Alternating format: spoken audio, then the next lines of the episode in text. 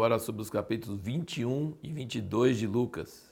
No 21 ele termina falando mal dos fariseus, versículo 47 do 20 fala: "Devoram as casas das viúvas, fazendo por pretexto longas orações. Esses hão de receber maior condenação."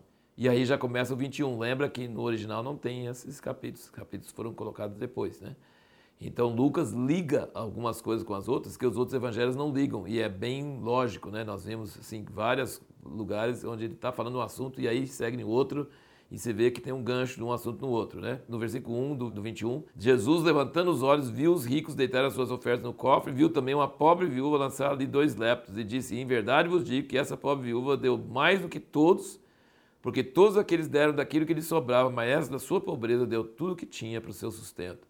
Então Jesus está denunciando os fariseus e elogiando a viúva porque ela deu o valor foi muito baixo, mas era para ela um valor muito alto, mostrando o que, que, é significativo para Deus. E aí ele começa a ter o sermão profético que você vai encontrar em Marcos 13 e Mateus 24, sempre é, assim um pouco diferente, né? Um pouco talvez mais resumido.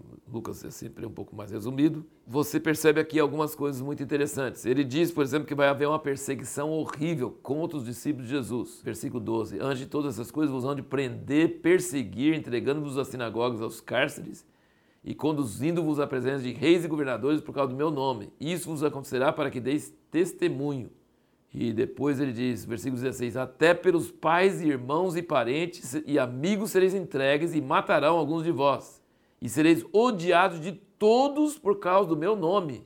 Então ele está avisando que vai haver uma perseguição contra os seguidores deles, que serão odiados de todos por causa do seu nome. Gente, aqui no mundo, nosso mundo atual, Deus, falar de Deus não é problema, mas falar de Jesus já está virando problema aqui no mundo ocidental porque Jesus eh, diz que ele é o único caminho. E aí, quando você segue Jesus e crê em Jesus e prega Jesus, você está dizendo que Buda, que Maomé, que todos os outros são falsos, estão errados. E isso não é politicamente correto. Então, nós já estamos começando a entrar nos dias onde seremos odiados por todos por causa do nome de Jesus, não o nome de Deus, nome de Jesus. Só que ele diz aqui, e isso é a resposta à nossa pergunta do último vídeo, porque não precisamos temer a perseguição e nem mesmo a morte, porque ele diz, versículo 18: Não se perderá um único cabelo de vossa cabeça. Significa que pode acontecer a pior coisa conosco, mas não se perderá nada. Nós seremos preservados por Deus. Não quer dizer que não, não seremos mortos, não sofreremos torturas e tudo quanto é coisa. Mas na realidade, na vida eterna, tudo, não, não perderemos nada.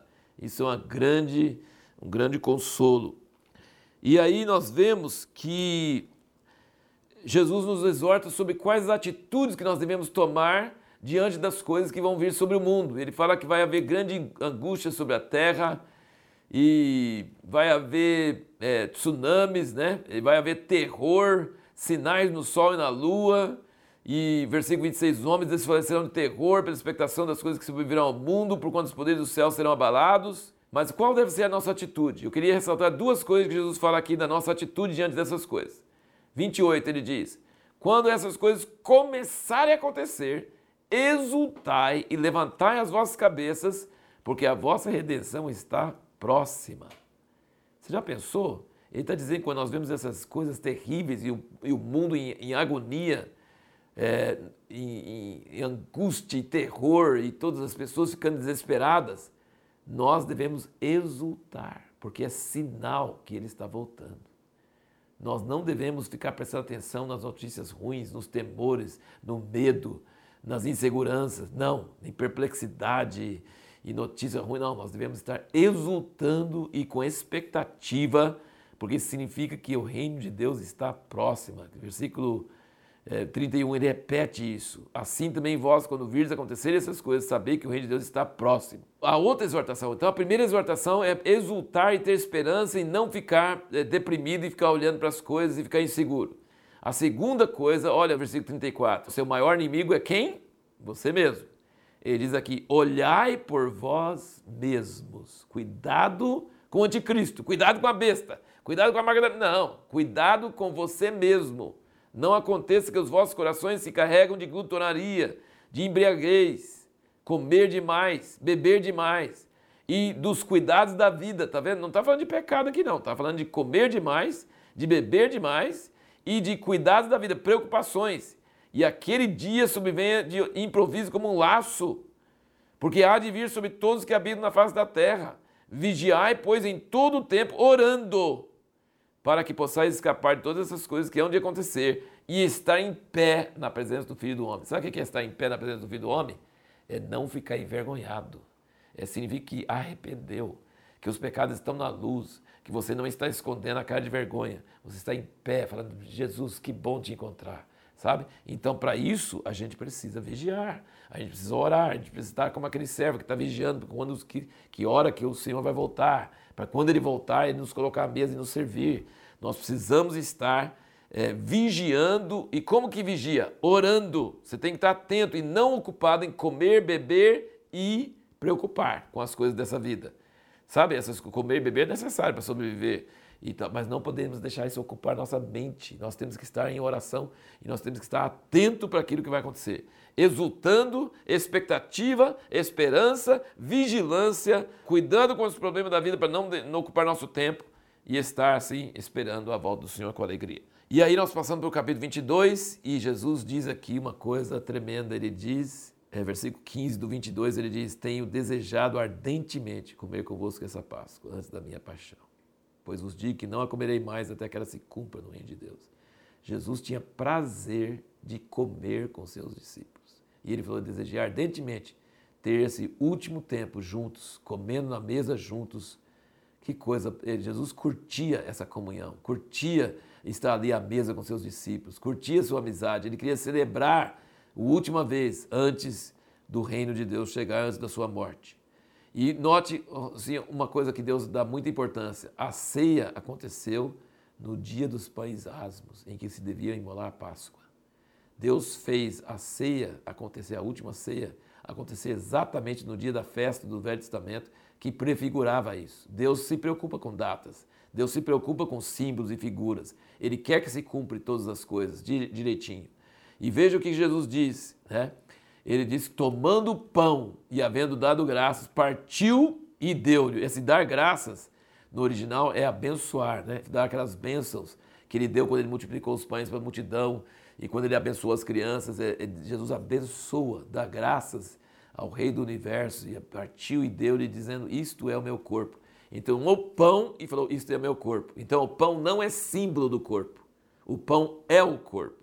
E outra coisa, o pão não é transformado no corpo. A Igreja Católica fala que tem transubstanciação, a substância do pão muda pelas palavras que são ditas. Não, ele não muda. Ele é pão. Tomando pão, ele falou: "É o meu corpo", tá? Então, como que o pão é o corpo de Jesus? Pela fé, entendeu? Pela fé. Quando nós comemos o pão, estamos comendo o corpo de Jesus e não um símbolo do corpo de Jesus. Quando se fala símbolo, é uma coisa que não está na Bíblia. E depois da ceia, tomando o cálice, esse cálice, que era de vinho, que todo mundo tomava, é o novo pacto, a nova aliança em meu sangue, que é derramado por vós. E mais uma vez você vê que os discípulos, em vez de estar tendo revelação sobre a morte de Jesus, sabendo a hora, estão discutindo quem vai ser o maior. É grande problema. E nós vemos que Jesus avisando Pedro, né, que Pedro estava autoconfiante, falou assim: todos podem negar, menos eu. É, Pedro tinha, eu estou pronto a ir para a prisão, estou pronto para morrer com o Senhor. E aí, o que aconteceu? Ele não teve coragem, de jeito nenhum, negou Jesus três vezes diante de empregado. E sabe por que, que fez isso? Porque na hora da oração ele dormiu, os discípulos dormiram. Sempre que vai orar, eles dormem. E Jesus orou e ele foi vitorioso mas os discípulos dormiram. E aí você vai perceber lá na frente, aqui, que coisa terrível. É, quando Pedro nega a terceira vez, no versículo 60, Pedro respondeu: Homem, não sei o que dizes. E imediatamente, estando ele ainda a falar, cantou o galo. Virando-se o Senhor e olhou para Pedro. E Pedro lembrou-se da palavra do Senhor, como lhe havia dito: Hoje, antes que o galo cante, três vezes me negarás. E havendo saído, chorou amargamente. Eu digo que isso aqui é um trauma indelével que Pedro teve nesse momento. Toda vez que um galo cantasse, e olha que galo canta muito no interior, toda vez que o galo cantasse, ele lembrar disso. Então ele foi marcado o tanto que ele era autoconfiante e dormiu na hora que devia estar orando, e aí ele traiu Jesus miseravelmente, negou ele três vezes. E aí Jesus olhou para ele justamente nessa hora, caiu a ficha e ele chorou amargamente. Que coisa profunda, forte isso aí. E a pergunta que nós vamos fazer no próximo vídeo é: qual a grande prova que Jesus ressuscitou?